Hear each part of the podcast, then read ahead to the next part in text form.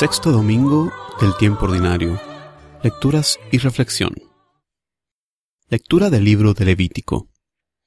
El Señor dijo a Moisés y a Aarón, Cuando alguno tenga en su carne una o varias manchas escamosas o una mancha blanca y brillante, síntomas de la lepra, será llevado ante el sacerdote Aarón o ante cualquiera de sus hijos sacerdotes. Se trata de un leproso, y el sacerdote lo declarará impuro. El que haya sido declarado enfermo de lepra traerá la ropa descosida, la cabeza descubierta, se cubrirá la boca e irá gritando, Estoy contaminado, soy impuro. Mientras le dure la lepra, seguirá impuro y vivirá solo, fuera del campamento. Palabra de Dios. La respuesta al salmo de este domingo, Me alegras con tu salvación, Señor.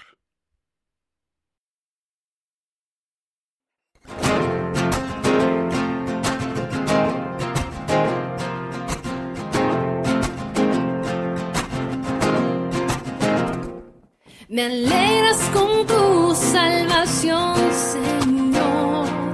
Me alegras con tu salvación. Señor. Me alegras con tu salvación. Feliz el que ha sido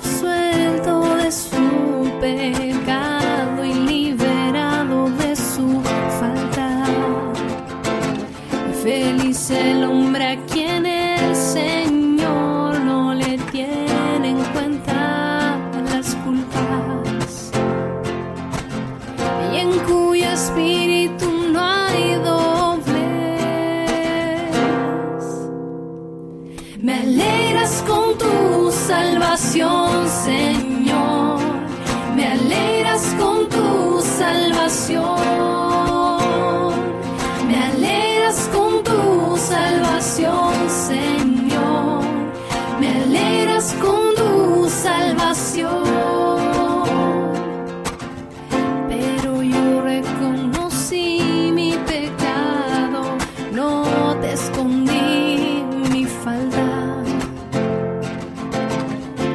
Pensando confesaré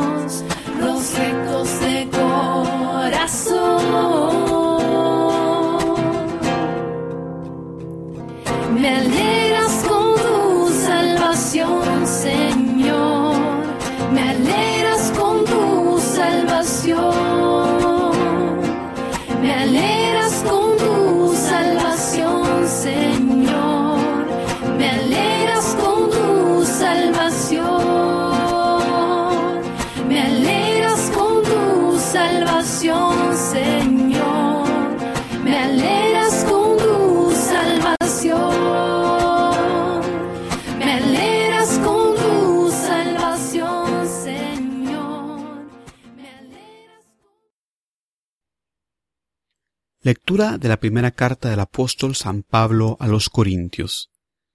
Hermanos, todo lo que hagan ustedes, sea comer o beber o cualquier otra cosa, háganlo todo para gloria de Dios. No den motivo de escándalo ni a los judíos, ni a los paganos, ni a la comunidad cristiana. Por mi parte, yo procuro dar gusto a todos en todo, sin buscar mi propio interés, sino el de los demás, para que se salven. Sean pues imitadores míos como yo lo soy de Cristo. Palabra de Dios. La lectura del Evangelio de este domingo proviene del Evangelio según San Marcos. En aquel tiempo se le acercó a Jesús un leproso para suplicarle de rodillas, Si tú quieres, puedes curarme. Jesús se compadeció de él y extendiendo la mano lo tocó y le dijo, Sí quiero, sana. Inmediatamente se le quitó la lepra y quedó limpio.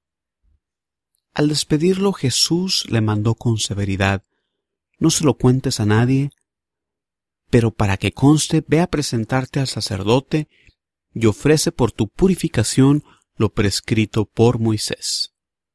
Pero aquel hombre comenzó a divulgar tanto el hecho que Jesús no podía ya entrar abiertamente en la ciudad, sino que se quedaba fuera, en lugares solitarios, a donde acudían a él de todas partes. Palabra de Dios. Reflexión. En este domingo la Iglesia en la liturgia nos muestra el poder de nuestro Señor Jesucristo que tiene para sanar. La primera lectura de este domingo proviene de un libro un poco eh, poco apreciado por muchos católicos, el libro de Levítico. Se llama así porque se refiere a las leyes que los sacerdotes de la tribu de Leví debían seguir. Con tantas leyes, regulaciones, normas, se nos hace un poco ajeno a nuestra realidad como cristianos, ya que Jesucristo nos resume todos esos mandamientos con dos cosas. Amar a Dios por sobre todas las cosas y al prójimo como a uno mismo. Por esto vemos cómo las más de 600 regulaciones que están aquí hasta nos da un poco de flojera leer este libro. En realidad deberíamos ponerle más atención, porque primero que nada en los evangelios vemos cómo Jesús cumplía la ley, hoy mismo manda Jesús al leproso a cumplir las prescripciones de la ley al pie de la letra. Si nos saltamos el libro de Levítico, nos perderíamos de gran parte de la historia de la salvación y gran enseñanza de nuestro Dios como el mandamiento de ser santos como el Señor Dios es santos. Y podemos preguntarnos por qué había tanta norma, tanta regla, tanta regulación. En el caso de esta lectura que tenemos, pues el aislamiento en casos de enfermedades de la piel eh, tiene un sentido común para evitar el contagio. Otras reglas como las normas dietéticas, no comer puerco, por ejemplo, eh, aparte de también posiblemente ser norma de salud, sirven como manera de distinguir al pueblo de Dios. O sea, el pueblo de Dios es diferente a los demás pueblos, son elegidos, están eh, aparte de los demás. También otras normas que hay en el libro de Levítico se deben a un gran sentido de orden que existía en la mentalidad del autor sacerdotal del libro de Levítico. Como mencionamos, hasta cierto punto es algo positivo el aislar al enfermo de la lepra. El problema o sea, el aspecto negativo es que el aislamiento no es solo eh, social, sino también cúltico. El leproso no podía entrar al área del templo, ofrecer sacrificio, hacer oración, y si era sacerdote el enfermo, pues definitivamente no podía realizar su función sacerdotal. Lo difícil entonces es esta separación de Dios, separación del pueblo. Esta declaración de pureza o impureza era algo muy importante. Este sistema determinaba lo que era propio para el servicio de Dios, lo puro, porque Dios es santo, Dios es puro. Entonces, para servirle a Él tenemos que compartir en esta pureza ritual. No significaba necesariamente eh, estar en pecado, sino más bien se trata de una pureza ritual. Ahora en el Evangelio, con la venida de Jesús, vemos un gran reverso. Mientras que en el antiguo sistema la impureza se contagiaba con el contacto y por eso uno no podía comer animales impuros, no podía tocar un cadáver, no podía tener contacto con una mujer en su menstruación. Eh, aquí con Jesús es al revés. Antiguamente se transmitía la impureza, pero hoy Jesús cuando toca al enfermo, cuando Jesús toca al impuro, Jesús más bien le transmite la sanación, le transmite la pureza, la restauración. La sanación de toda enfermedad, de toda impureza, es parte esencial del ministerio de Jesús. Sus sanaciones nos muestran que Jesús es el Mesías tan esperado. Las sanaciones son signo del establecimiento del reinado de Dios en la tierra, porque con el reinado de Dios en la tierra establecido ahora hay restauración, hay bienestar, hay salud, hay gracia. De manera práctica para nosotros, ¿qué podemos imitar de este pasaje? Bueno, la actitud del leproso que teniendo una gran fe, una fe que le da la valentía de acercarse a Jesús, porque hay que recordar que el enfermo de lepra debía estar aislado por la ley, eh, debía de anunciar incluso su presencia para que nadie lo fuera a tocar ni, ni por error ni por equivocación. Entonces la actitud de este leproso que tiene una gran fe, que tiene una valentía para acercarse a Jesús, para, para acercársele y postrándose de rodillas, le pide a Jesús que lo sane. Nosotros tenemos que hacer lo mismo. ¿Cuántos de nosotros no vivimos cargando esta enfermedad, cargando esta lepra que es el pecado? El resultado de vivir en, en el pecado es el mismo que tener la lepra en aquel entonces. Nos separa de los demás, hace que nos alejemos de Dios, nos hace menos humanos. Porque hermano y hermana, tú y yo fuimos creados para estar en comunión con Dios, para vivir con Él, para compartir de su gracia. Y con el pecado se rompe esta relación, se rompe el propósito por el cual fuimos creados y por eso el pecado nos hace ser inhumanos. Hay que pedirle a Dios que nos conceda la humildad para poder decir con el salmista, reconocí mi pecado y tú absolviste mi culpa. Hay que examinarnos a nosotros mismos y preguntarnos, ¿en verdad creo en Dios? ¿En qué tipo de Dios creo? Hay que purificar nuestra imagen de Dios. ¿Creo acaso en un Dios que más que un Dios es un tipo de Santa Claus cósmico a quien yo le rezo únicamente para pedirle de cosas? o propiamente mi oración no es únicamente oración de petición, sino que también hay oración de alabanza, de acción de gracias, de adoración. Claro, la oración de petición también es propia, también es buena, pero si esa es la única eh, oración que yo realizo, pues, ¿cuál es mi imagen de Dios? Un Dios que únicamente me da cosas. No. Hay que purificar nuestra imagen de Dios.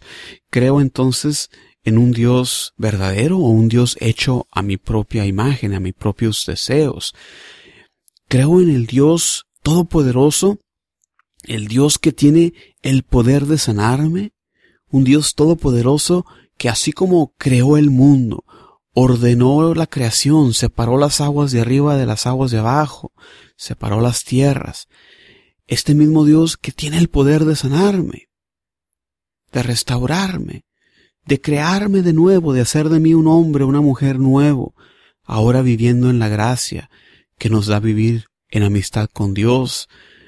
Eso es lo que nos predica Jesucristo. Esta es la buena nueva de la instauración del reino de Dios y nosotros ayudados por el Espíritu Santo que tenemos desde nuestro bautismo somos llamados a vivir esto y a cooperar en la instauración del reino de Dios.